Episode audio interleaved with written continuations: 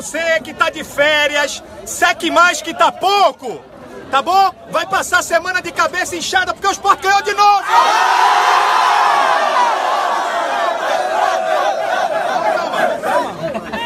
E vá se acostumando, que esse filme é de terror pra vocês e eu já vi! O Leãozinho é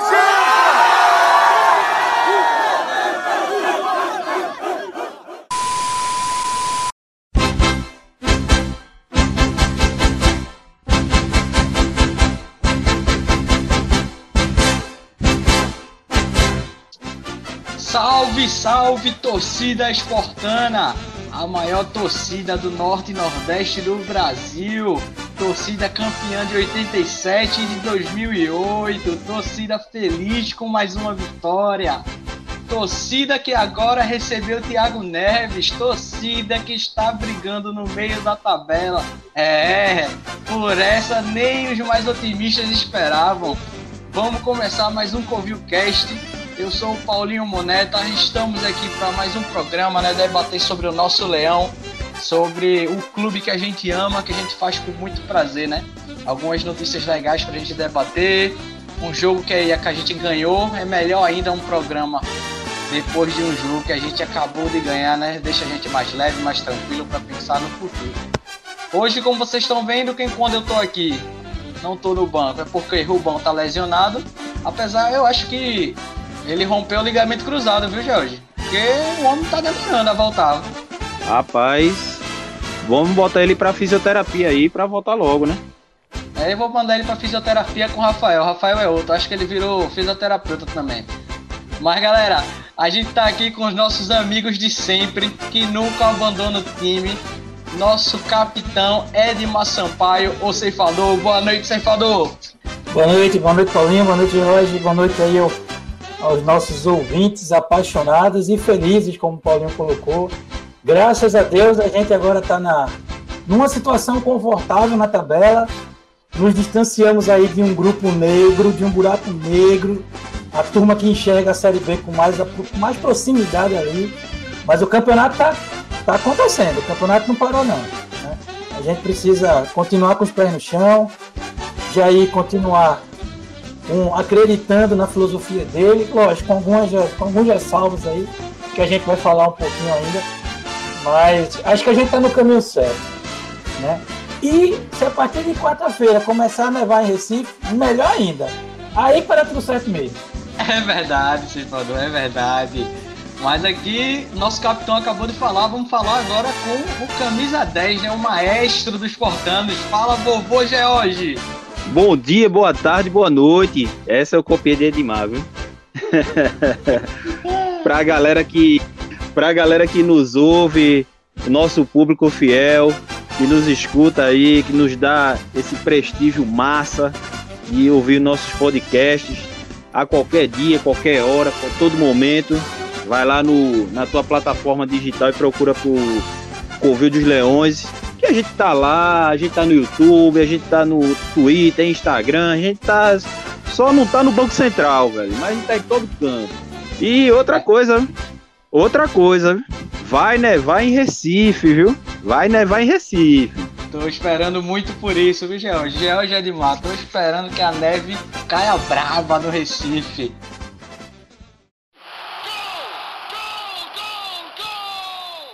Galera, vamos começar. Botem as chuteiras, botem o padrão, vamos entrar em campo, vamos pro aquecimento. Vamos falar aí algumas notícias antes da gente entrar definitivamente no jogo, em todas as nuances do jogo contra o Fluminense. Tem sempre, né, aquele aquecimento que a gente faz aqui no Esportando. Primeiro assunto aqui que eu quero levantar para vocês, vou levantar essa bola aqui, é o Marcos Serrato, ele, o Ituano confirmou a transferência dele para o esporte, só falta agora o esporte apresentar ele, né? Ele é um volante, um médio volante ali que sai mais para o jogo.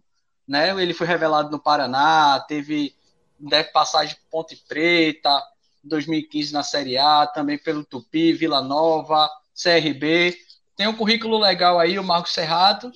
Eu quero saber, Edmar, se você conhece o cara, se você pode dar alguma, algum, adiantar alguma informação para a gente aí de estilo de jogo, como você imagina que ele possa ajudar a gente aí. Vamos lá, Paulinho. Marcos Serrato como você falou, né? Formado aí no estado do Paraná. Teve seu melhor campeonato brasileiro pelo Tupi é, em 2016, 2015, não estou lembrado só o ano agora. E um, meia, um médio volante, de fato, um meia mais participativo na construção ofensiva do que na, na cobertura, na marcação. Um médio volante canhoto, inclusive, que vai poder contribuir muito nesse meio campo nosso, onde a gente não tem um, um canhoto. E veja que, que, que, coisa boa, a gente ganha um meia de, um, um meia de saída para o jogo, um segundo volante canhoto e recebe um meia de criação canhoto, um meia de, um meia de criação meia atacante, né, que é o Thiago Neves. Então o Jair ele vem agora com, com duas possibilidades, dois jogadores que jogam com a perna esquerda pelo meio. Isso vai ajudar muito, principalmente lateral, o lateral esquerdo nosso, que é Juba, e a saída de jogo para a esquerda. Porque uma coisa é você ser o, o meia que vai apoiar o lateral esquerdo, mas você é destro.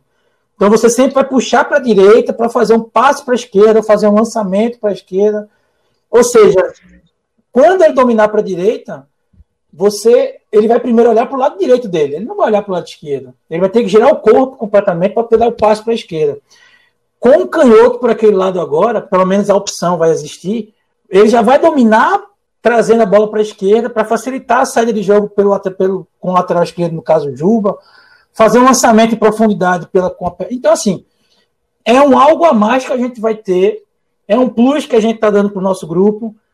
Um jogador que, por onde jogou, muito bem falado, apesar de não, ser, não ter tido chance assim, no grande cenário brasileiro.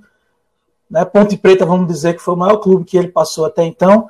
Mas veja, agora tem a chance de despontar na carreira.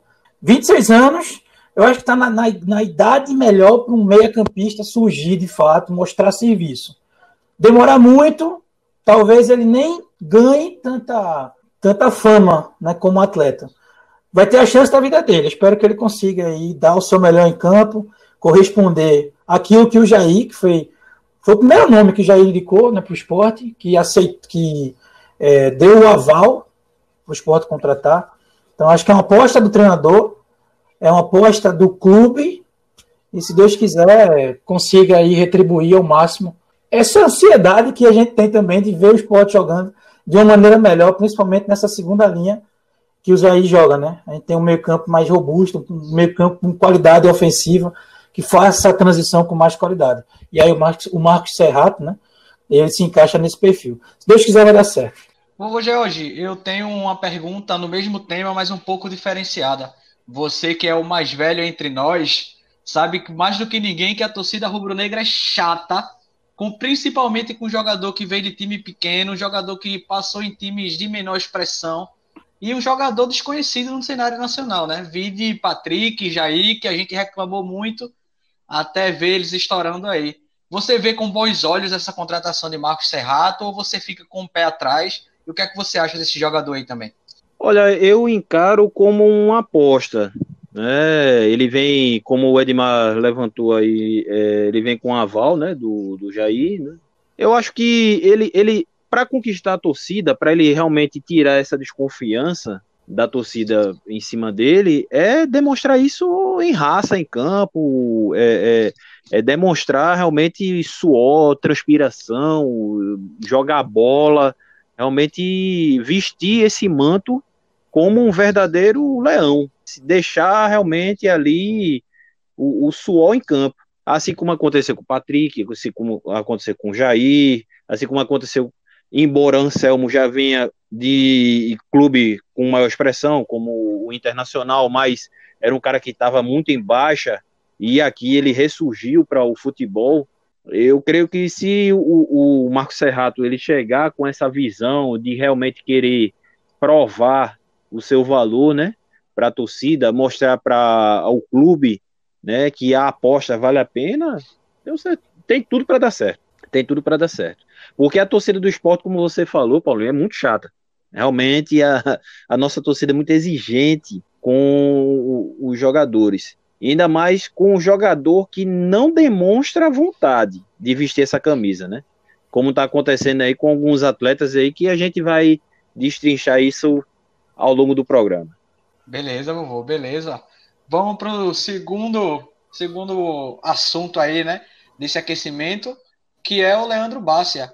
Antes de falar de, do Leandro Bácia, eu tenho que fazer uma alusão aqui a um time que está se tornando um, um, verdadeiro pervertido pelo nosso, um verdadeiro tarado, que é o Cruzeiro, né? Cruzeiro não pode ver o time do esporte jogando em campo, e entrando em campo, que já vem querendo levar um, outro, um, outro, e aí o Cruzeiro tenta atravessar de novo o esporte e levar uma peça para a Série B, que é o Leandro Bácia, né? Ele teve uma reunião hoje, galera, saiu aqui no Super Esportes, tá? Teve uma reunião hoje entre a diretoria e o representante do atleta. É, por enquanto é uma especulação. Constantino Júnior falou que é, é uma especulação, tá? Do Goiás, no caso, mas o que tem na mesa é o Cruzeiro que está tentando levar ele para lá. Não tem nenhuma questão de aumento de salário. Ele falou que isso não foi conversado, aumento de salário para ele ficar, mas a tá na mesa certo? A proposta do Cruzeiro, só do Cruzeiro por enquanto. Perder Leandro Bassi agora é muito prejudicial pra gente. Vocês botavam uma fita na cabeça e mandavam para lá igual a Elton. Como é que fica essa situação aí, Edmar? Paulinho, Leandro Bassi, ele vem depois que depois que o Jair chegou, a gente tem encontrado um Leandro Bassi bem diferente daquele que voltou a atuar pelo esporte quando os campeonatos retornaram. A gente teve um, um Leandro Bassi ali contra o final do Pernambucano, Copa do Nordeste, até a fase que a gente caiu contra Fortaleza, é, os jogos ali da, do terrível quadrangular do rebaixamento. Então foram momentos que a gente viu um Leandro Bassi abaixo e bem abaixo do que ele mostrou na primeira parte do ano. Com a chegada do Jair, o, o Leandro Bassi parece que ele reencontrou uma motivação que talvez tivesse perdido durante a estadia do Daniel Paulista. O Leandro Bassi ele volta a estar tá atuando no nível, pelo menos que o coloca entre os titulares. Vem participando bem dos jogos. A gente, né, o, o jogo contra o Goiás ele ilustra bem isso que a gente está falando aqui. Então, eu acredito que a saída dele hoje seria uma perca considerável, porque o Jair está entendendo do time ideal do esporte. Né? Um, um, atleta que se movimenta bem, um atleta que busca bem as jogadas, principalmente quando cai pela direita. Deve casar bem com a movimentação de um Thiago Neves e deve ser um jogador que receba boas bolas desse meia. O que o Bassi ele precisa melhorar ainda é a finalização. Vou lembrar aqui da, da finalização dele em cima do zagueiro do Curitiba, naquela derrota que a gente teve lá, onde ele chegou praticamente para encostar a bola para dentro do gol e ele não consegue fazer isso. É, no, ontem, no jogo do, contra o Fluminense, ele teve uma chance de finalização no primeiro tempo, ele teve uma chance clara no segundo tempo, quando o Rogério passa a bola para ele. Então, ele consegue aparecer nos espaços, ele consegue aproveitar bem os espaços que as defesas adversárias deixam. Porém, ele precisa ter mais precisão na finalização, ele precisa acertar mais o gol. Mas não é dúvida, não, não, não tenha dúvida. Se ele saísse hoje, acredito que seria bem sentido aí por parte do Jair essa, essa perca, já que ele está começando a encontrar a melhor maneira do esporte jogar. E com certeza ele está contando com o Bárcio. Pessoal, deixa eu só me esclarecer aqui. Eu mencionei o Constantino Júnior. É, vocês devem conhecer aí, galera que ouve a gente, do Santa Cruz, né? Dirigente Santa Cruz, algo assim.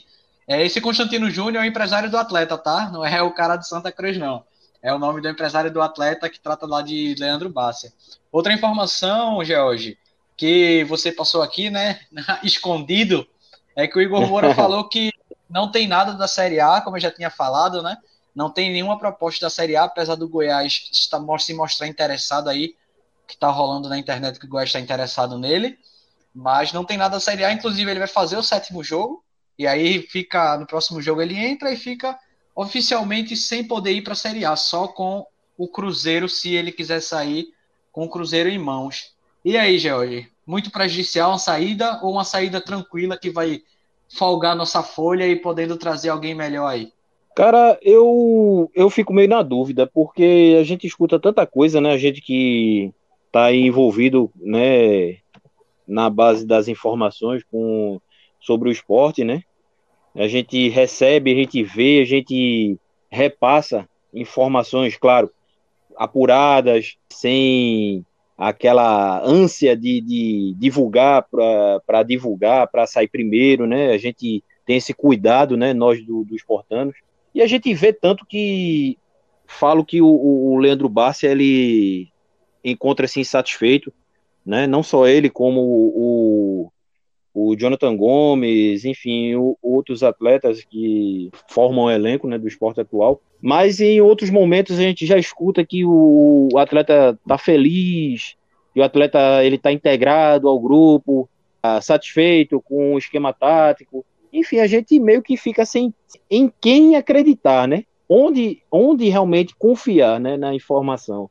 Claro que assim, a gente perde um, um, cara que tem velocidade, ele tem habilidade, visão de jogo, né, como o Leandro Bárcia, e eu acho que ele tem muito ainda a acrescentar, né, nesse campeonato, tem muito a nos ajudar é, nesse campeonato, vai sentir, é, o esporte realmente vai sentir muito, né, a gente tem um elenco ainda muito limitado, né, principalmente na, na lateral, enfim, né, e outros, outras posições que a gente já cansou de falar aqui em outras edições do Covil.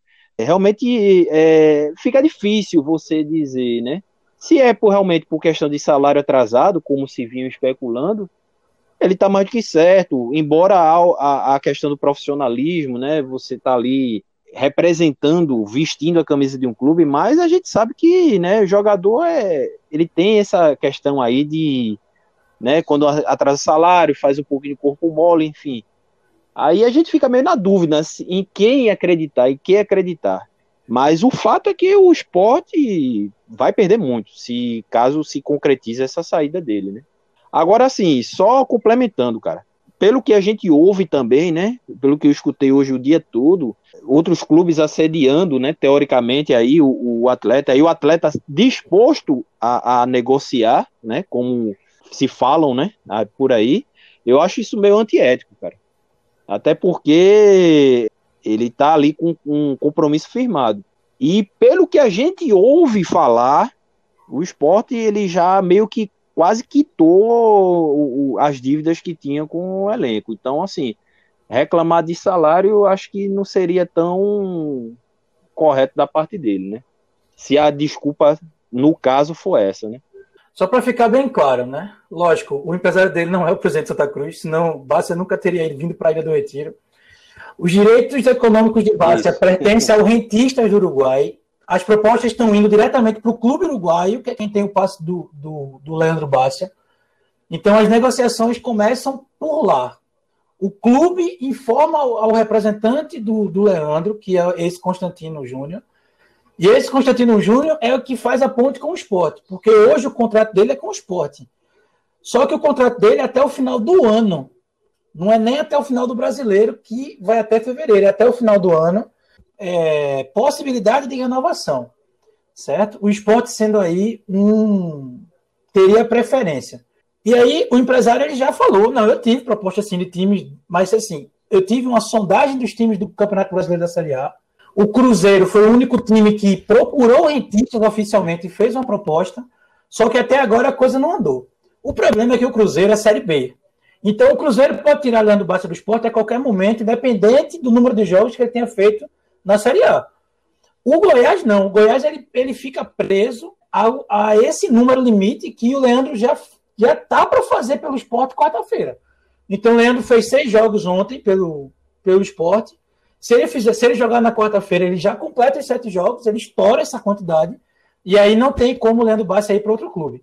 É, eu já falei aqui em outros momentos e vou falar novamente. A gente não pode se prender a jogadores. A gente ama um clube, a gente não ama um atleta. Se o atleta se sentir à vontade de negociar e entender que a proposta do, do outro clube é melhor, gente, um abraço, obrigado pelo serviço que você prestou ou vai embora graças a Deus, dependendo do desserviço que prestou também. Ficar lamentando saída, né? Quem deve lamentar um pouco é Jair, a Jair Ventura, porque estava achando, tava vendo em Barça, como já falei, um, um, um, possível atleta ser trabalhado como titular, mas é uma posição que a gente tem aí outras opções no time. Tem o, o menino do Santos, tem o Rogério, tem o Marquinhos, entendeu? Então, também não vai ser uma peça que não possa ser, é, que seja insubstituível. Não, eu acho que no futebol hoje, é, principalmente no esporte, do jeito que, da situação que está, não existe atleta insubstituível. Somente o homem do Polo Norte, que é o que faz nevar. Esse aí a gente não tem outro no, no elenco, não. É verdade, ceifador. Você ceifando como sempre, todas as informações precisas. E não se preocupe não, a gente tem que falar todos os detalhes mesmo, que é pra galera ficar por dentro da opinião. Tem pra encerrar o aquecimento, tem uma resenha aí para falar com vocês. Espero que vocês não fiquem irritados. É uma treta. É, eu não sei bem nem o que aconteceu, porque, sinceramente, eu não tomo para os únicos times de Recife para mim é Esporte e o meu Náutico. Eu não tomo conhecimento do, de outro time aqui em Pernambuco, em Recife, sinceramente. Jesus. Não. Mas com a entrevista de Thiago Neves aí na chegada dele, ele falou, né, que prazer jogar pelos maiores do, de onde ele passou, inclusive aqui no esporte, isso que o esporte era o maior, né? Veio um, um, um, jogador, eu não sei nem quem é esse José, quem é esse boneco, lá do Santa Cruz, dizendo que Thiago Neves falou merda, e eu quero propor uma com brincadeira para vocês. Diante desse assunto aí, vocês têm duas opções, duas opções, ou falo ou passo. E aí, Jorge? Rapaz, eu vou passar. Porque não merece nem Cara, sinceramente, não, eu não, não vale nem movimentar a pestana dos olhos. Não vale, não vale. Não vale porque eu sei, eu sei essa história e não vale a pena, cara. A gente tá num momento que a gente tem que focar o, o esporte na Série A? Outras divisões, tanto faz. Para mim é, é, é, aquela história, o que vem de baixo não atinge, né? Então eu passo. Ceifador, e aí? Eu passo ou eu falo? Manda ele falar mais alto, porque no fundo do poço que ele tá, para chegar na Série A vai demorar um pouquinho. Boa! Boa, Edmar. É... E aí eu concordo com vocês. Eu, eu fico doente quando eu vejo torcedor do esporte, pô, falando de Santa ou de Náutico. Não tem nada que falar com quem doer na divisão da gente, velho. E a gente dá palco para esses caras vocês foram perfeitos. Vamos fechar o aquecimento e partir para o próximo assunto.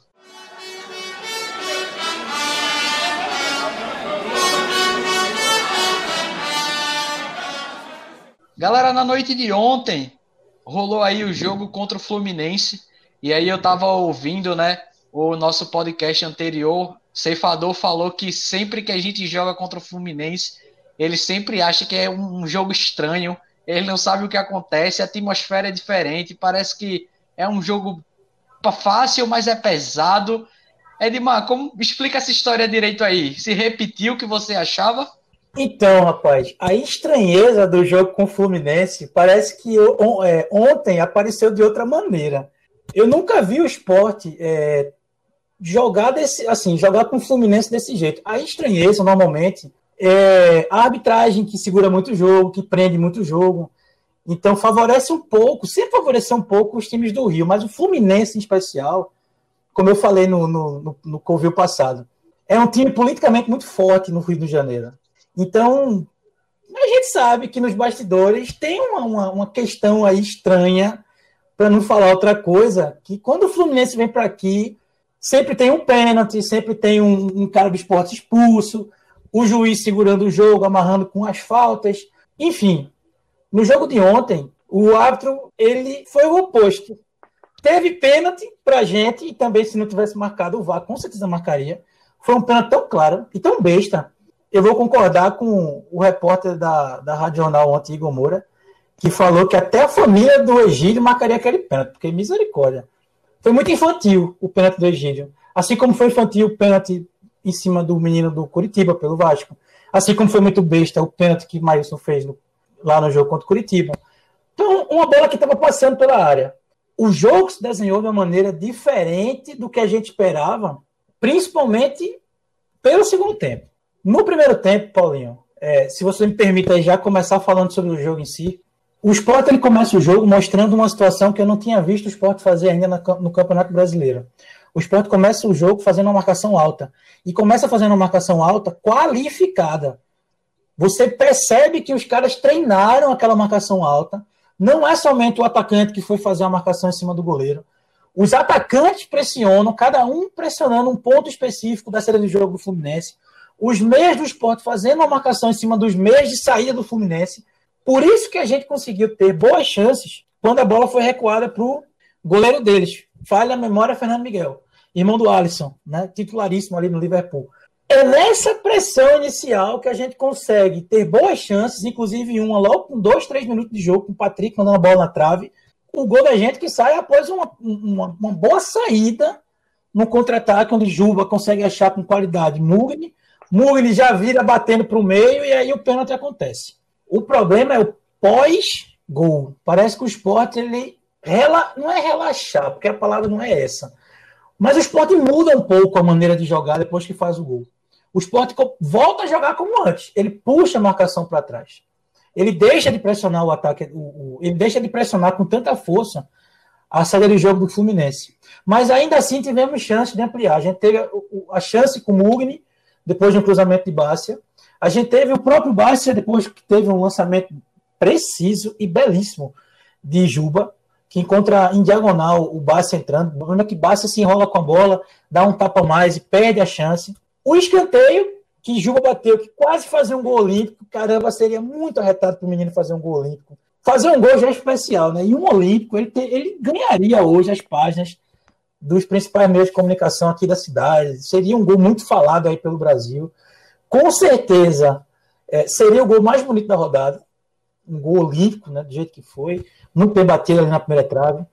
E aí o Fluminense ele não se encontra, mesmo tendo espaço depois que o esporte faz o gol, mas ele não consegue, é, como posso dizer, trabalhar bem a bola a ponto de trazer uma dificuldade para o time da gente. Não pode praticamente assistir o primeiro tempo. Quando vem para o segundo tempo, aí a coisa muda. E eu acho que a coisa muda muito pela gente. A postura que o esporte vem para o segundo tempo é uma postura que nos preocupou bastante, para não dizer que quase mata gente por aí pela cidade. Porque você passar 45 minutos do jeito que o esporte passou ontem é inadmissível. Inadmissível. O placar não estava 3 a 0 gente. O placar não estava 4 a 0 O placar estava 1 a 0 1 a 0 E a gente começou a ver os três médios volantes do esporte não conseguir achar os meias do Fluminense. A gente começou a ver os médios volantes do esporte né, sendo acuados para cima da linha de defesa da gente e dando espaço para o Fluminense entrar.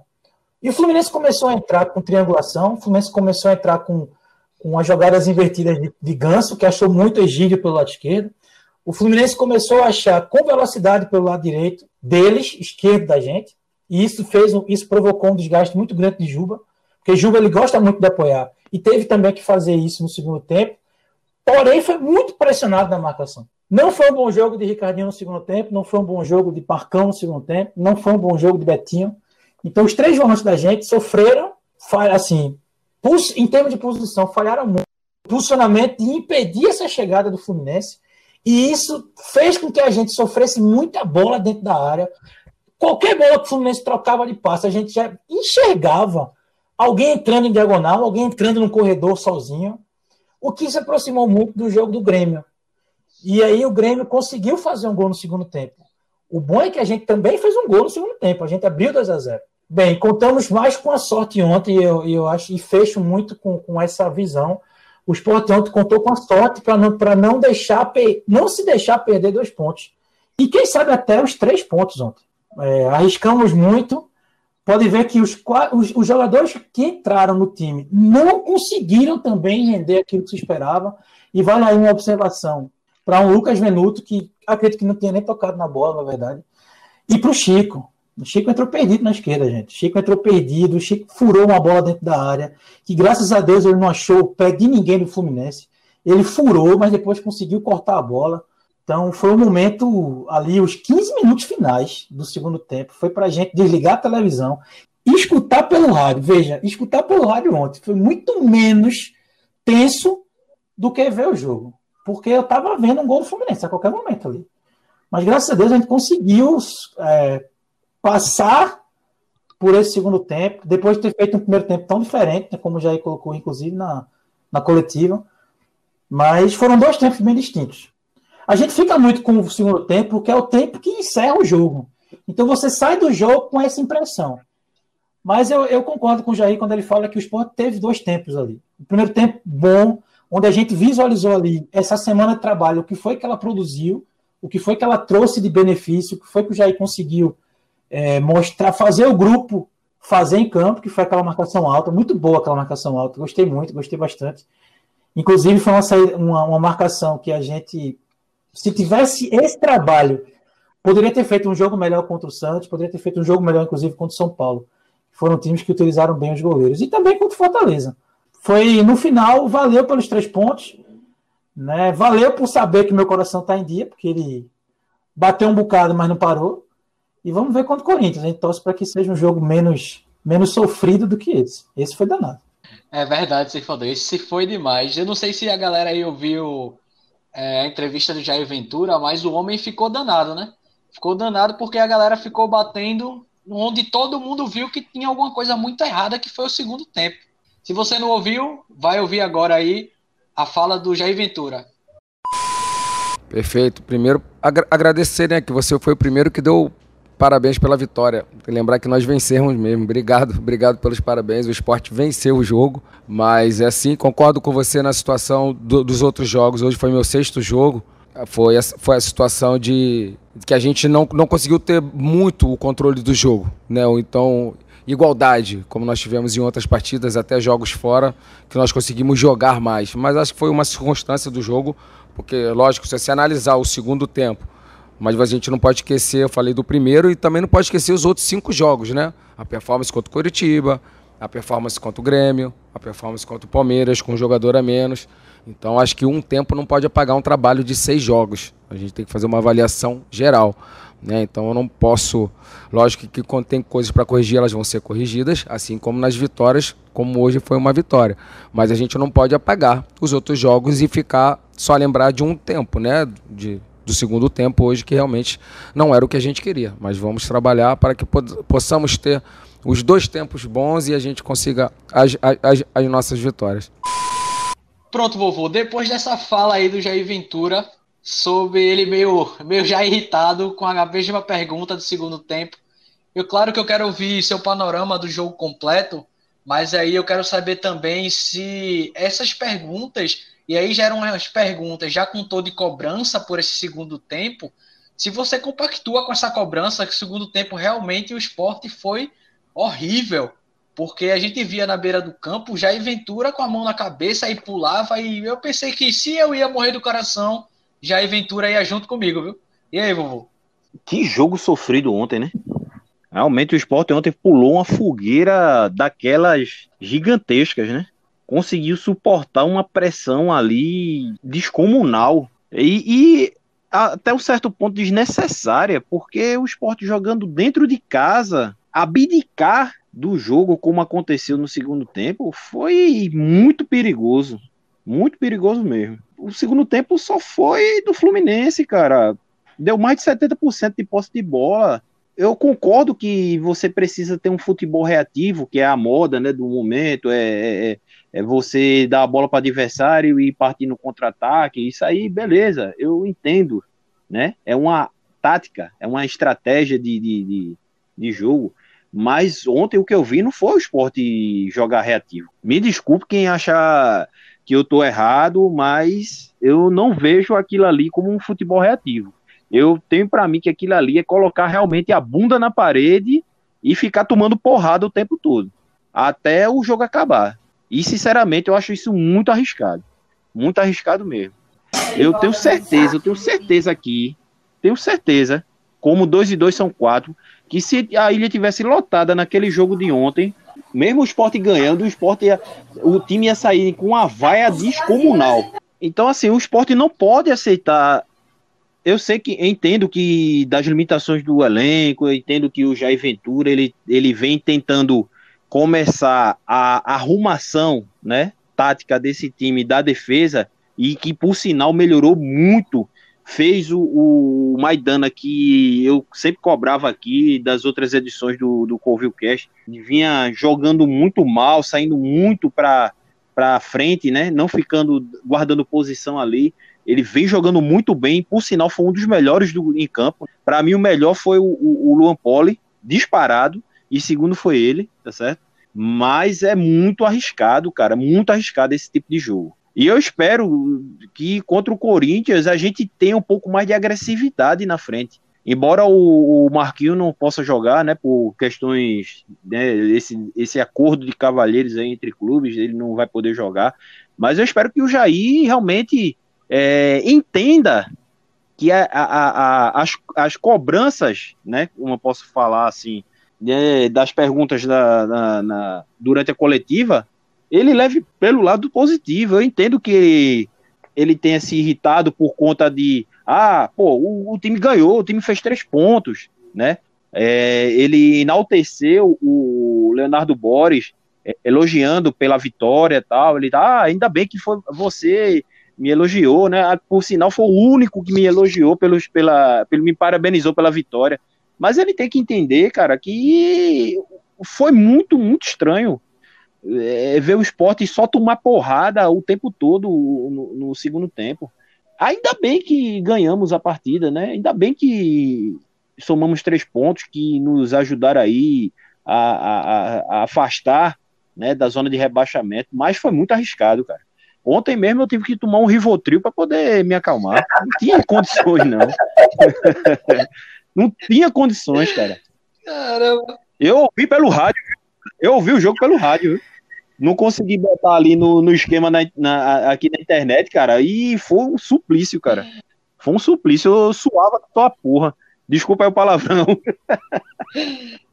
Escapou. Você tá perdoado sempre, meu Você é o faixa do nosso Esfortanos. Edmar, a respeito do jogo, e aí um recorte mais específico para o segundo tempo, queria fazer uma pergunta a você. É, esse segundo tempo aí, que a gente sofreu bastante, você enxerga que seria mais. Foi o time, nervosismo do time, foi as peças aí que entraram no segundo tempo que não encaixaram e fez o time cair. Foi Rogério achando que é craque, querendo dar bola de calcanhar, dar bola de letra e ficando só olhando a galera correr. Ou realmente, e aí se foi isso, eu já acho bem pior, se foi uma tática realmente de Jair Ventura, uma estratégia dele de fazer o gol e se encostar e esperar o adversário bater. O que é que tu acha que aconteceu?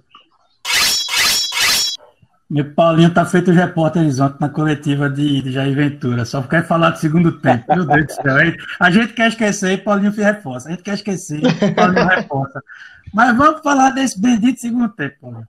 É, sem resenha, né? É, hoje de tarde eu estava ouvindo numa, uma, uma resenha aqui na, da, da cidade, né? E eu achei interessante a fala de um dos meninos que estavam comentando sobre essa, essa questão de postura do time em campo.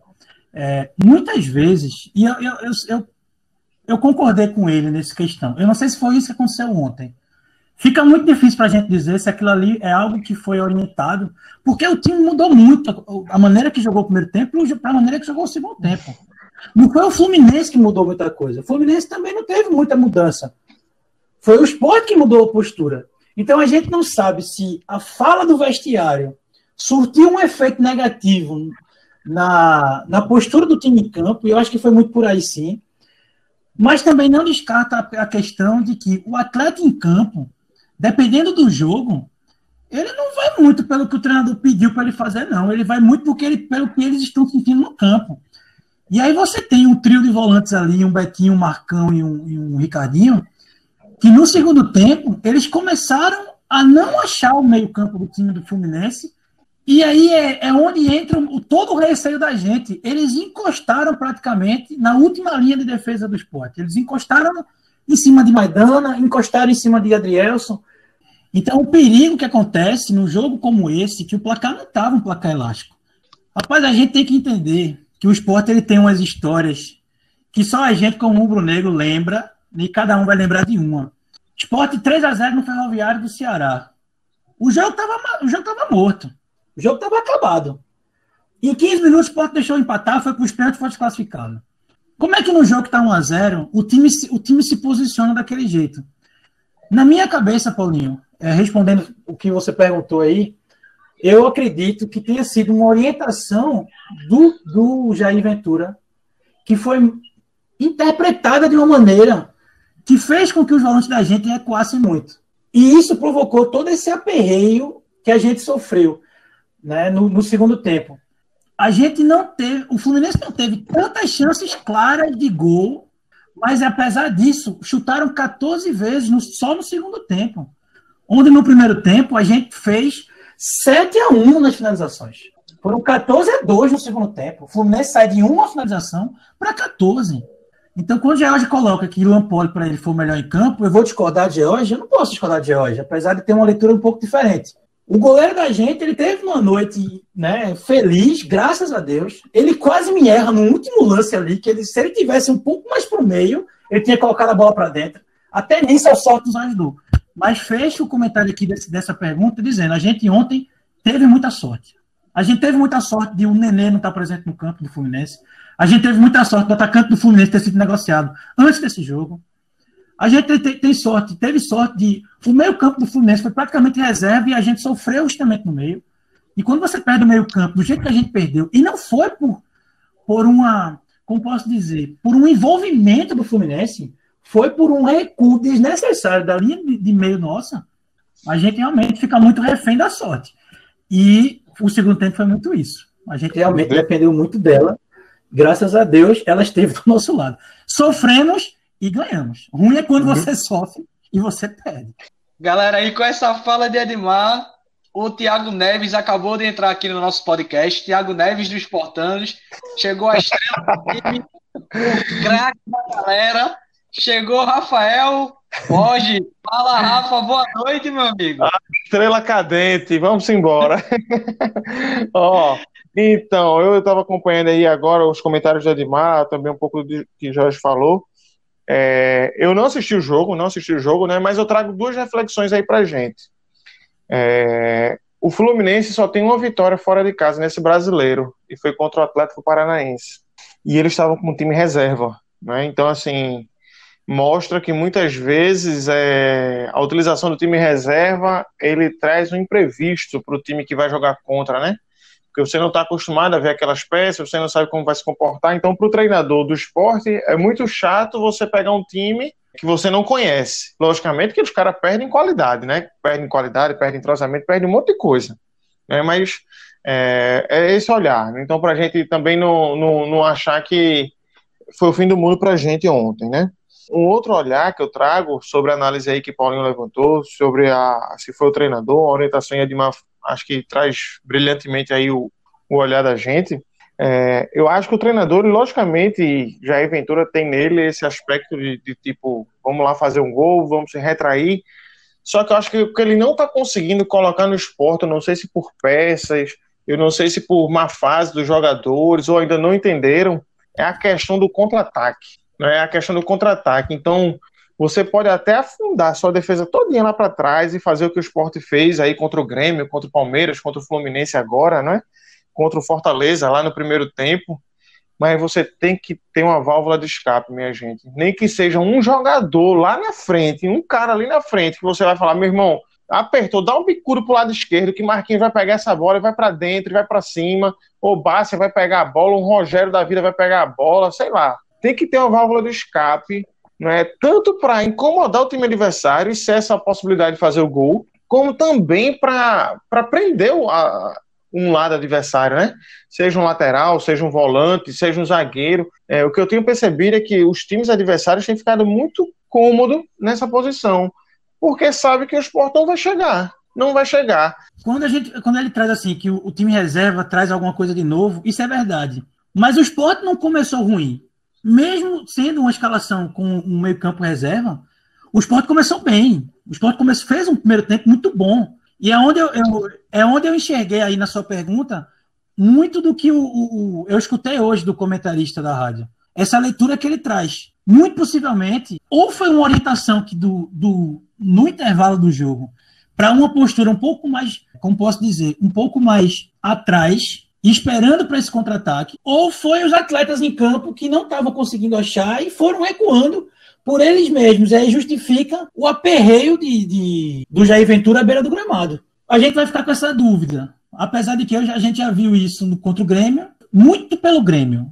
Nos outros jogos, talvez nem tanto, da maneira que a gente viu ontem. Mas contra o Grêmio foi muito parecido com isso de ontem. E ontem, e ontem foi muito mais, muito mais forte porque ontem, como os meios da gente estavam muito recuados, Paulinho, quando o Rafael fala assim, a gente tem que ter uma válvula de escape, a gente não tinha uma válvula de escape. Os médios da gente tentavam sair para o jogo, mas a gente não conseguia trocar um passe, a gente não conseguia evoluir na saída de jogo.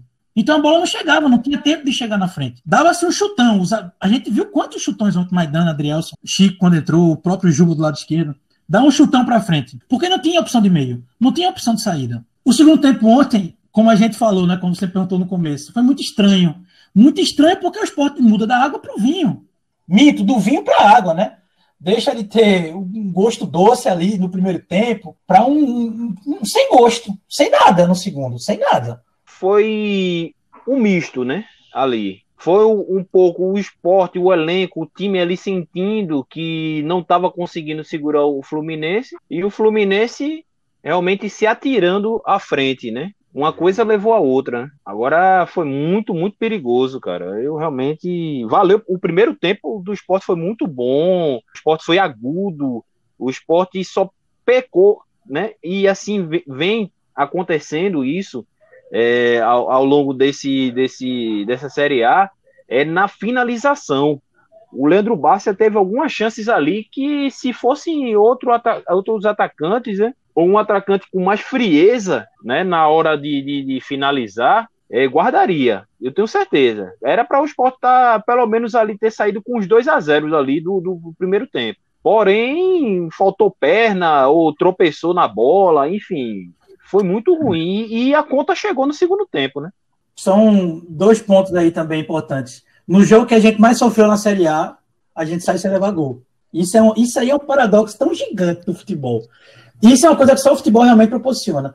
Né? No jogo que a gente mais sofreu, a gente não levou gol. Para mim, no primeiro tempo, o destaque foi Juba, foi o melhor jogador para mim do primeiro tempo. O segundo tempo, para mim, o destaque foi Maidana. Maidana, para mim, jogou muito, muito, muito, muito. Certo? Foi o melhor jogo de Maidana no campeonato. Mas, assim, concordo com. Se a mesa voltar a favor do Lampoli, também não vai ser má escolha, não. Muito bom. O Lampoli ontem realmente foi um, um, uma noite iluminada. Pronto, galera. A gente não poderia finalizar esse assunto do Fluminense sem contar a história de bastidores aí, né? É, George tomou Rivotril porque não aguentou. Eu tomei aqui dois sucos de maracujá. Edmar desligou a TV, deitou na cama e deixou o rádio fazer o resto porque ele não aguentava mais. E eu quero saber onde é que Rafael tava nessa história todinha. Rafa, onde é que tu andou, hein? Galera, esse foi o jogo mais tranquilo para mim. o jogo mais tranquilo. Não tive uma gota de estresse com esse jogo. Graças a Deus. Eu tava na praia, então tava distante, tava sem TV, tava com a internet ruim, não tinha acesso a nada. Então era o WhatsApp que tinha. Qual foi a minha tática? Já me conhecendo e conhecendo meu amado clube do coração. Vá dormir, meu irmão, vá dormir. Então pronto, eu fiz isso. Até os 20 minutos ali eu recebi a notícia, né, do meu pai que tinha feito gol, esporte, brocador de pênalti, que era para ter feito mais uns dois ou três e tudo bem. E só deu tempo de eu falar para ele: o esporte é isso, não fez, vai sofrer. Pronto, entreguei o celular para minha esposa, desliguei ele, fui dormir. Meia-noite e meia, eu dou um pulo da cama, assustado. Vou ligar o celular e aí vejo aquele desespero nos grupos, no nosso grupo aqui. Meu pai quase que infarta, o grupo da pelada, todo mundo aquele desespero. Meu Deus do céu, qual é o ponto? Meu, o que foi que aconteceu? O esporte ganhou e foi-se. Mas quase que leva uma tuia de gente junto aí, viu? Quando foi ver os momentos, quando foi ver os momentos, besteira, jogo tranquilo só teve uns dois lances ali de perigo. Só. Teve um que o cara deu um carrinho, a bola passou por baixo da perna dele.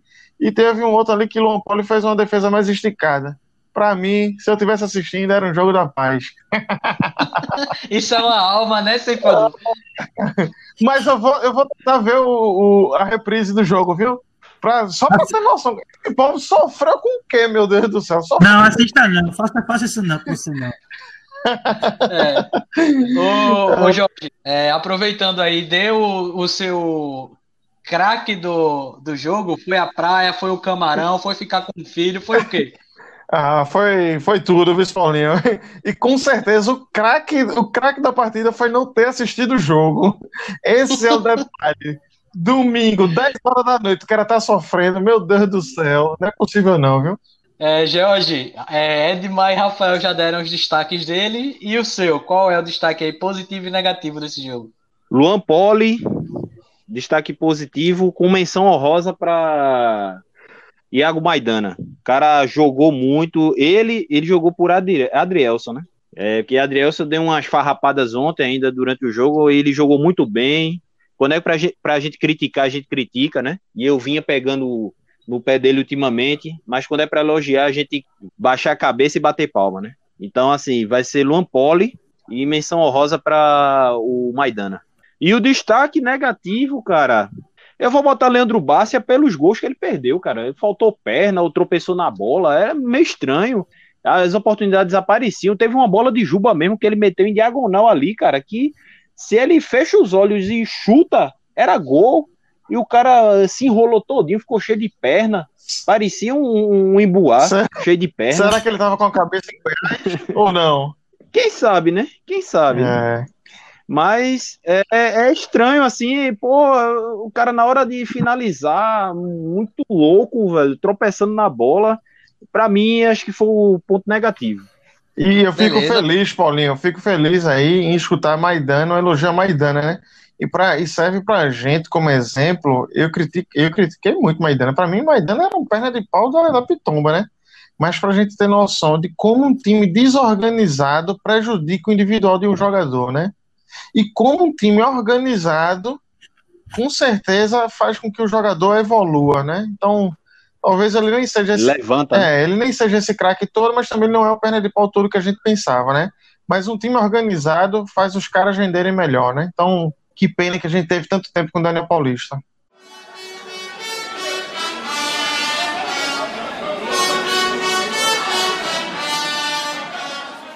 Beleza, beleza, galera. Vamos aí pular esse assunto, né? Fechou. A gente já passou mal com esse jogo. O Rafael ficou de boa. Então vamos pro jogo do Corinthians. Espero que esse Rafael assista, né? E compactue ah. com a gente da, da morte iminente. ah, esse jogo é, é, é jogo perigoso também, viu? É jogo encardido. A turma tá, tem essa historinha de que o Corinthians está aí ladeira abaixo, que o Corinthians não sei o quê, que o Corinthians... Rapaz, o time do Corinthians é um time cabuloso, essa mudança de treinador, né? Quem assumiu é Coelho, né? Antigo lateral direito aí, a galera da década de 90, início dos anos 2000 deve conhecer bem Coelho aí. Acho que Coelho não é da década de 90 não, é só do início dos anos 2000, né? Deu, deu uma revigorada com o time, né? Eu assisti dois jogos do Corinthians com o Thiago Nunes, realmente era de dar pena. Um time muito lento, um time com pouca criatividade, era muita bola em jogo e jogo que salvasse todos. Eu não sei se o Jô está suspenso para esse jogo. Ele tinha pego dois jogos, eu não sei se ele já cumpriu ou se ele está suspenso para esse próximo jogo da gente. Efeito suspensivo. Já, já Efeito suspensivo. Foi, então ele joga, né? Então é o jogador mais perigoso eu coloco o jogo como jogador mais perigoso e o jogo aéreo do Corinthians, né, com os zagueiros, né, é um time, é um time alto, é um time forte fisicamente, né, é um time muito encorpado, então talvez seja o grande perigo do esporte, para o esporte, mas assim, é jogo que, que é para ganhar. Se a gente for colocar na, naqueles jogos dentro de casa que a gente tem que ganhar, Fluminense era um, Goiás era um, Corinthians também é um time que a gente tem que ganhar. Então, vai ser sofrido, vai ser dolorido aí, vai ser porrada para todo que é lado, mas eu acredito que, que dê para a gente ganhar sim. É, o esporte permanece em Marquinhos, né, que talvez fosse o, o, atacante de mais visibilidade que a gente tivesse. Tem a estreia, possível estreia de Thiago Neves, e aí só um detalhe, galera, trazendo aí, eu sei que Thiago Neves, nesse jogo do Fluminense, para a gente jogar, foi a gente jogou contra o Fluminense, Thiago Neves vai fazer muita raiva a gente, viu? Thiago Neves precisa da bola. Ele não é jogador de estar tá correndo atrás para marcar, para pegar a bola antes do meio de campo e sair levando a bola, driblando 3, 4, 5 para dar um passo para fazer um gol, não. Thiago Neves ele precisa que o time tenha bola, que tenha bola ali na, naquela região intermediária. Então, se a gente for ficar fazendo esse joguinho que a gente fez agora contra o Fluminense, Thiago Neves vai fazer muita raiva a gente, porque ele não vai conseguir jogar, tá certo? Então a gente precisa. Eu não sei se já é, já é uma possibilidade de entrar de frente o que, é que Jair Ventura pensa, de entrar de frente com ele, mas eu pensaria. Vocês que assistiram o jogo contra o Fluminense, como é que foi é, essa, esse, essa postura, esse posicionamento aí? Porque eu acho que cabe. Pela falta de qualidade técnica que a gente tem nos nossos jogadores, eu acho que cabe o Thiago Neves, até porque a bola parada pode ser imprescindível. Apesar que Juba também, eu vi aí, tá batendo muito bem na bola, né, o menino, né? Mas acho que são formas até diferentes, um pouco diferentes de bater, né? Juba tem um pouco mais de força, talvez Thiago Neves mais próximo, mas é, é jogo duro, jogo duro, viu? Galera, é, complementando aí de Rafa, esse jogo contra o Corinthians vai ser rodada antecipada, a gente vai ter o jogo bem antecipado, a gente vai jogar na quarta. Inclusive o esporte e o Corinthians estão fora aí do Cartola. Quem, como eu, gosta de escalar o esporte aí, não conseguiu escalar no Cartola. Rafa já adiantou também que o time estava realmente deplorável com o Thiago Nunes, né? E aí entrou o Coelho e tá conseguindo arrumar minimamente a casa, né? Fazer algo diferente aí. E aí eu quero saber, Edmar, o que é que você espera aí desse jogo? E se você também é, concorda aí com o Rafa que tem espaço para para o Thiago Neves nesse time, mas que Thiago Neves precisa da bola e não do Deus nos acuda que o esporte passou na partida passada, né? O esporte faz com o Corinthians, né? É, seu 12 jogo aí, quarta-feira. Quarta depois só volta a jogar dia 3 de outubro contra o Bahia fora. Em seguida pega o Flamengo fora. Então a gente tem que também enxergar mais para frente o que é que vai vir para entender como tem que entrar com esse jogo contra o Corinthians. A gente tem duas brigas diretas aí em sequência: Corinthians e Bahia. Dois jogos, um em casa e um fora, onde a gente precisa entender que essas duas equipes, a gente, em casa a gente tem que vencer, como o Rafael colocou, a gente tem que ir para cima. É o nosso campeonato. O Corinthians pode ser o que for, pode ter o time que for, mas hoje ele está ali no meio do pagode que a gente está também. Então a gente precisa enxergar esse jogo como foi com o jogo com o Fluminense, um jogo de seis pontos. Para poder ir com o jogo com o Bahia menos pressionado. Porque se a gente não consegue vencer o Corinthians, você vai precisar vencer, buscar vencer o time do Bahia fora de casa. É um clássico, é um jogo difícil para a gente. A gente conhece o esporte enfrentando o Bahia lá dentro, como que é normalmente sempre passa alguns perrengues. Então, isso transforma o jogo do Corinthians em um jogo essencial para a gente definitivamente termos uma boa sequência. A gente vai ter aí uma sequência de cinco jogos, seis jogos muito bons, com bons resultados. De 18 pontos que o Jair disputou, ele venceu 10. E aí a gente tem a possibilidade de, em 21 pontos, de ele, né, em 21 pontos, conquistar 13 chegaremos a 17 pontos vencendo. Isso significa que a gente se, se distancia do grupo de trás. E ao, na minha matemática, a gente fica seis pontos de meia copo ali para uma pontuação chave para a permanência, que são os 46 pontos. Então, se a gente fez 23 pontos nessa, nessa, nesse primeiro turno e, e 23 pontos no segundo turno, a gente consegue chegar aos 46. Então, se a gente fica a seis pontos, faltando sete jogos aí para terminar a primeira fase do brasileiro, começa a visualizar uma situação de possibilitar ter gordura para um segundo turno, onde a gente sabe, segundo turno as equipes não têm tanto jogo de Copa do Brasil, não tem tanto jogo de Copa Libertadores, as equipes começam definitivamente a brigar por tudo que o brasileiro oferece, seja pelo, pelo título, seja pela Libertadores, seja pela Sul-Americana, pela permanência. Então, o segundo turno tende a ser um, um, um campeonato, isso pela história dos pontos corridos, muito mais difícil. E esse é um jogo que possibilita a gente ter uma, uma buscar uma gordura já agora. Você vai abrir aí sete pontos de um, de um, de um, de um grupo que está no rebaixamento. Eu estou olhando para o Goiás, que tem três jogos a menos do que a gente. Então, se esse time aí marca nove pontos em três jogos, lógico, os, os, os, adversários aí também vão jogar, também vão buscar, mas vamos supor, se eu estou disputando nove pontos, o Gás pode passar a gente, mesmo a gente vencendo amanhã. Mas aí vai obrigar o Goiás a vencer, vai obrigar os outros times a vencerem. E aí jogar sob pressão por uma necessidade de tabela é diferente. E a gente vai jogar em casa, mesmo o Corinthians tendo o jogo, né, que eu concordo com o Rafael, é, é a principal arma ofensiva do Corinthians e é um atacante que tem muita sorte também. Tem aquele faro de atacante que a bola sobra e ele está ali presente para só dar uma tapa e guardar. Mas é uma equipe que vem com, com problemas e vem com um jogador que, para mim, é um dos mais importantes do elenco do Corinthians, mas que vive uma fase ruim em termos de confiança, que é Cássio. Cássio é um goleiro que é muito importante para a história do, recente do Corinthians. E ele não vive um bom momento. Ele é aquele goleiro que os caras estão chutando e a bola está entrando. Quem sabe Bassa, né, George, chuta uma bola errada aí quarta-feira e a bola entre. Mas vai ser realmente um jogo tinhor, um jogo ruimento, um jogo difícil, um jogo onde a gente vai encontrar um time fechado, porque o Corinthians ele vem com uma, uma filosofia de jogar um pouco mais atrás. Já não é de hoje, desde que Tite assumiu o Corinthians lá em 2011, 2012, ele traz essa filosofia que parece que virou marca registrada do Corinthians. Tem uma defesa que para mim é uma defesa muito boa, principalmente em jogada de bola aérea, seja defensiva ou ofensiva, que é Gil e Danilo Avelar. E agora tem um cara no meio que arrisca muito de fora da área. Então, os nossos meios vão ter que ter um pouco mais de, de cuidado e precaução contra o Otero, por exemplo, que chuta bem fora da área, tem um chute preciso. Tinha até então, assim, esquecido assim, dele.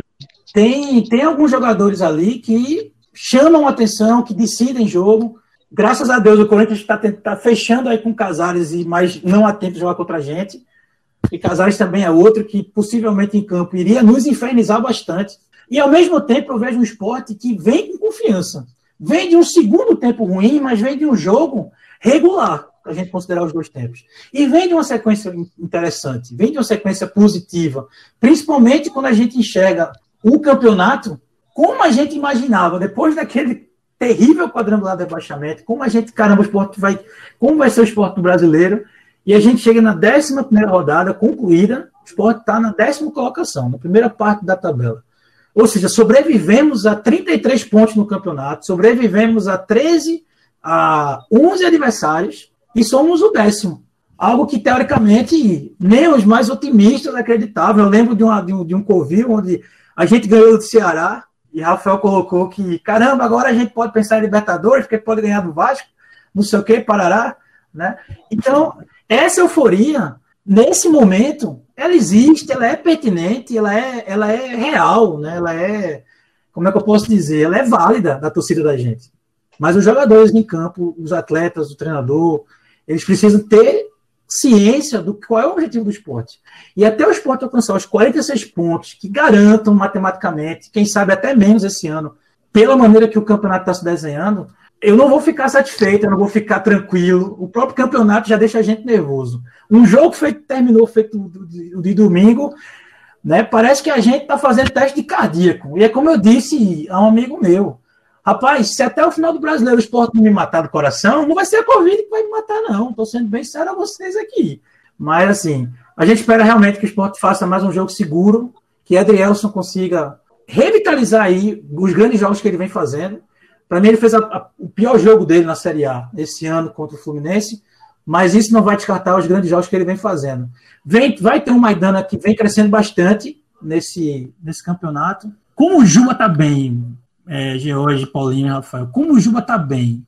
E o primeiro tempo foi ele. Foi ele que mandou no primeiro tempo e quase que fazia um gol olímpico mandou aquela bola magistral para Mugni na construção do, do, do, lance do pênalti.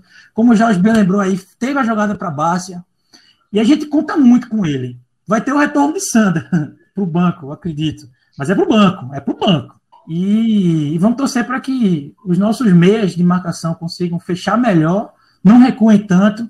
A proposta de marcação alta que a gente viu contra o, o Fluminense foi muito boa ali no primeiro tempo. Pena que a gente abdicou dela no segundo, e aí a gente não teve o desafogo que, que Rafael falou tanto aí no jogo do Fluminense, que realmente a gente não teve um desafogo.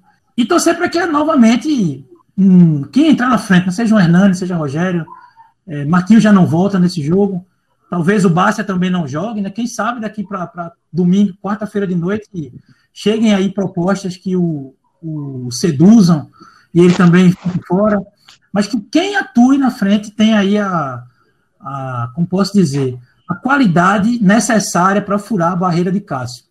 Porque vamos precisar muito mais nesse jogo de precisão na finalização.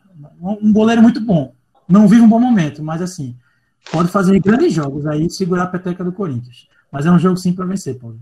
Beleza. É, vovô George, tendo um olhar do Corinthians e do esporte, e já aproveitando aí para dizer a galera também que no, no podcast pós-jogo contra o Corinthians, nosso amigo Vitor Simonelli, torcedor do Corinthians aí, o jornalista Vitor Simonelli vai estar tá falando com a gente aqui para falar o ponto de vista dele, né, do Corinthians, e aí a gente fazer um debate legal como foi com a galera do Santos. Mas, vovô, esse olhar aí que a gente tem do esporte e do Corinthians, na sua visão, como é que vai entrar aí o time do esporte? Dá para ganhar? Você espera um resultado positivo? Espera um teste para cardíaco? O que é que você espera aí, conhecendo essas duas equipes e esse momento atual de ambos? Cara, o esporte ele faz parte de um campeonato à parte, né? Como eu já falei em algumas edições passadas do, do nosso Covil. O esporte ele disputa um campeonato de sobrevivência, é, na minha opinião. É sobreviver a tudo isso que tá acontecendo, né? Esses jogos com muito aperreio, com muita pressão, sofrendo realmente nas partidas, né?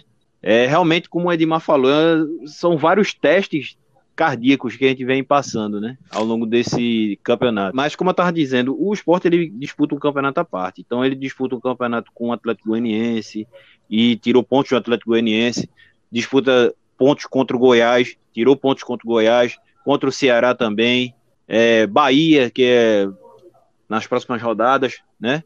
Então, assim, o Corinthians ele faz parte desse campeonato do esporte? Na teoria, não. Ele é um campeonato à parte, é um campeonato da galera que já disputa algo, almeja outros patamares, né? Como Libertadores, enfim, Sul-Americana tal. Dá para o esporte ganhar? Dá. Não vou dizer a você que vai ser fácil, mas se o esporte entrar como entrou, ligadíssimo né, na partida, com transição rápida de bola, com velocidade né, do meio para frente, como aconteceu, marcando realmente o, a, a, saída de bola do Corinthians, dá para o esporte ganhar? Dá. É, e seria muito importante para o esporte ganhar essa partida. Como o Edmar bem frisou aí, é um jogo que a gente pode encarar como um jogo de seis pontos também, assim como foi com o Fluminense. Logo em seguida, se a gente ganhar essa partida, logo em seguida a gente vai ter dois jogos fora de casa, né? Dentre eles, um adversário direto, que é o Bahia, na luta pela, pela sobrevivência. Então, é pontuar em casa, mais do que nunca, né? Se gera importante, gera uma, vamos dizer assim, uma regra importante na cartilha da, da Série A, pontuar em casa. E nesse campeonato que o esporte está fazendo a parte, é, se torna dez vezes mais importante é, fazer a lição de casa.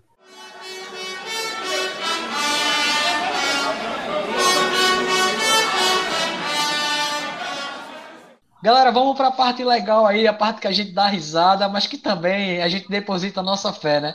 Vamos para o placar da partida. Eu já recebi uma mensagem aqui do nosso amigo Simonelli, que vai estar no próximo podcast com a gente aí, falando que o Corinthians, o time dele, vai ganhar de 2 a 0 um gol de Rony e um gol de Jô. Eu concordo com ele, acho que vai ser 2 a 0 Corinthians também. E aí a gente vai ter que recuperar contra Meu o Deus. E aí, Rafa, qual é o teu placar para esse jogo? Eu vou de 2 a 0 dois gols de Rogério. Dois gols de Rogério. Quero ver esse miserável não fazer gol agora. é, não, mas eu vou 2 a 0 eu, eu acho que o esporte vai ganhar mais tranquilo. Acho que vai ser o primeiro. Acho que vai ser a primeira vitória do esporte com mais, mais, um, mais de um gol de diferença. Vovô George, e o seu placar? Eu acho que vai ser 2x1 um pro esporte. Eu acho que o esporte vence. Vai ser uma partida um pouco menos sofrida. E o, o, um dos gols vai ser do Leandro Bárcia. Ele vai se redimir nessa partida. Pronto. Ceifador, e aí, qual o seu placar, Ceifador? Rapaz, eu coloquei Rogério. O Rogério estava é, confirmado no Cartola, pô. Aí o treinador me inventa de botar o Rogério no banco. Eu acredito que o Rogério ia fazer três gols. Não, Botei o meu capitão pô, do time no fim de semana. Mas não, eu vou deixar cara. ele como meu capitão. Eu vou deixar ele como capitão. E se Thiago Neves não, jogar. Vai ter gol dele. Mas antes de tudo, tu é um cara de fé.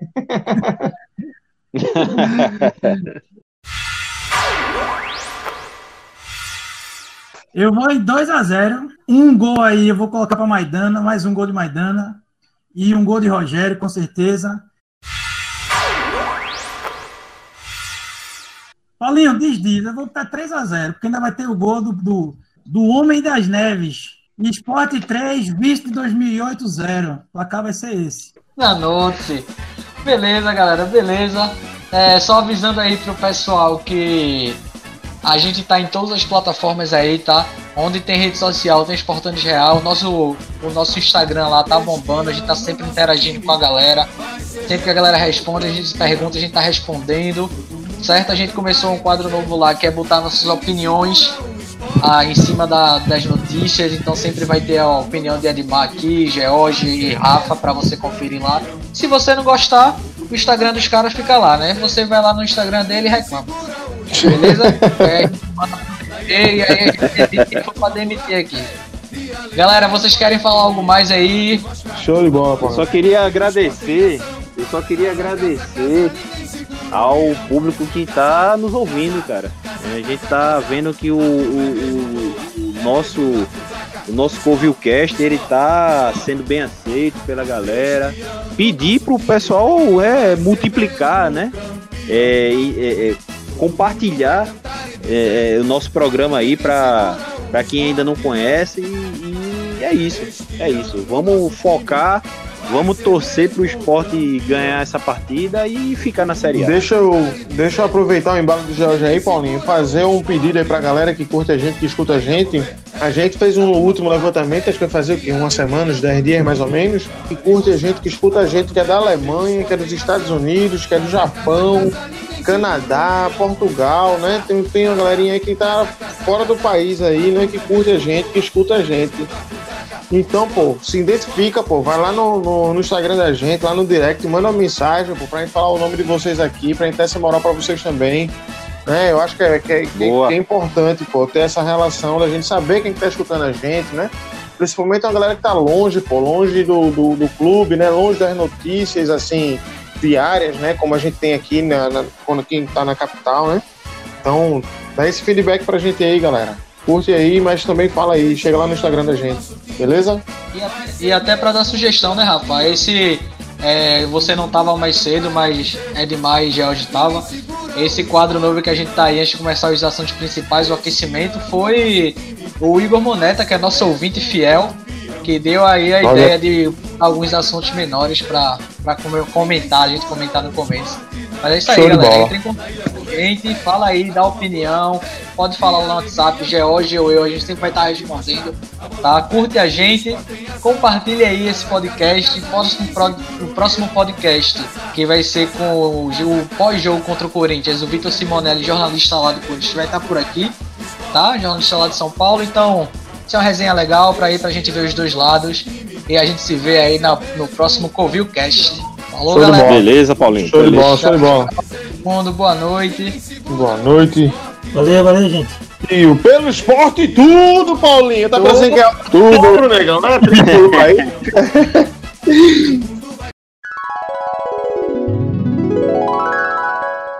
Tava tudo tranquilo, você chegou começou a confusão. Eita, danou-se. E aí, tu conseguiu ver o jogo? Pipi, toma nenhuma, pô. Tô de boa aqui, relax, tranquilidade total. Vocês tudo morrendo do coração aí. Painho mandou um olho pra mim, chega até ofegante. Aí eu. ainda bem que, ainda bem que tu não visse o jogo, homem. Porque se tivesse visto, meu Deus do céu, eu te conhecendo, tinha suado mão, tinha descascado mão, descascado pé, né? tinha ficado louco. Oxi, é demais, é demais. Ó, oh, eu, eu quando o Sport fez o gol, uns 10, 12 minutos mais ou menos, foi isso, né? É, quando deu uns 10 minutos, vai mandar mensagem pra mim. O Sport tá bem, fez um, mas já era pra ter feito dois ou três. Aí eu falei, rapaz, eu mandei pra ele na hora a mensagem. Eu falei, rapaz, o Sport é assim.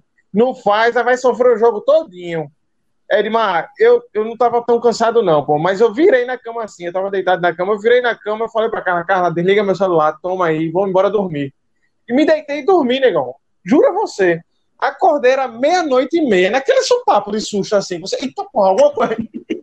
Lá vai eu ligar o celular para saber. Aí foi quando eu escutei a mensagem de pai e enviar mensagem, tanto no grupo da gente, como no grupo da pelada, pô. Todo mundo desesperado. Meu Deus do céu, o que foi que aconteceu, pô? Mas voltei a dormir. Aí hoje de manhã eu vi no momento. Eu falei, oxe, essa turma sofre demais, sem necessidade. Pô, só teve umas duas bolinhas perigosas ali. Foi. Então, assista o jogo inteiro, condenado. De novo? Tu é doido, pô. Vamos, vamos é... começar a voltar.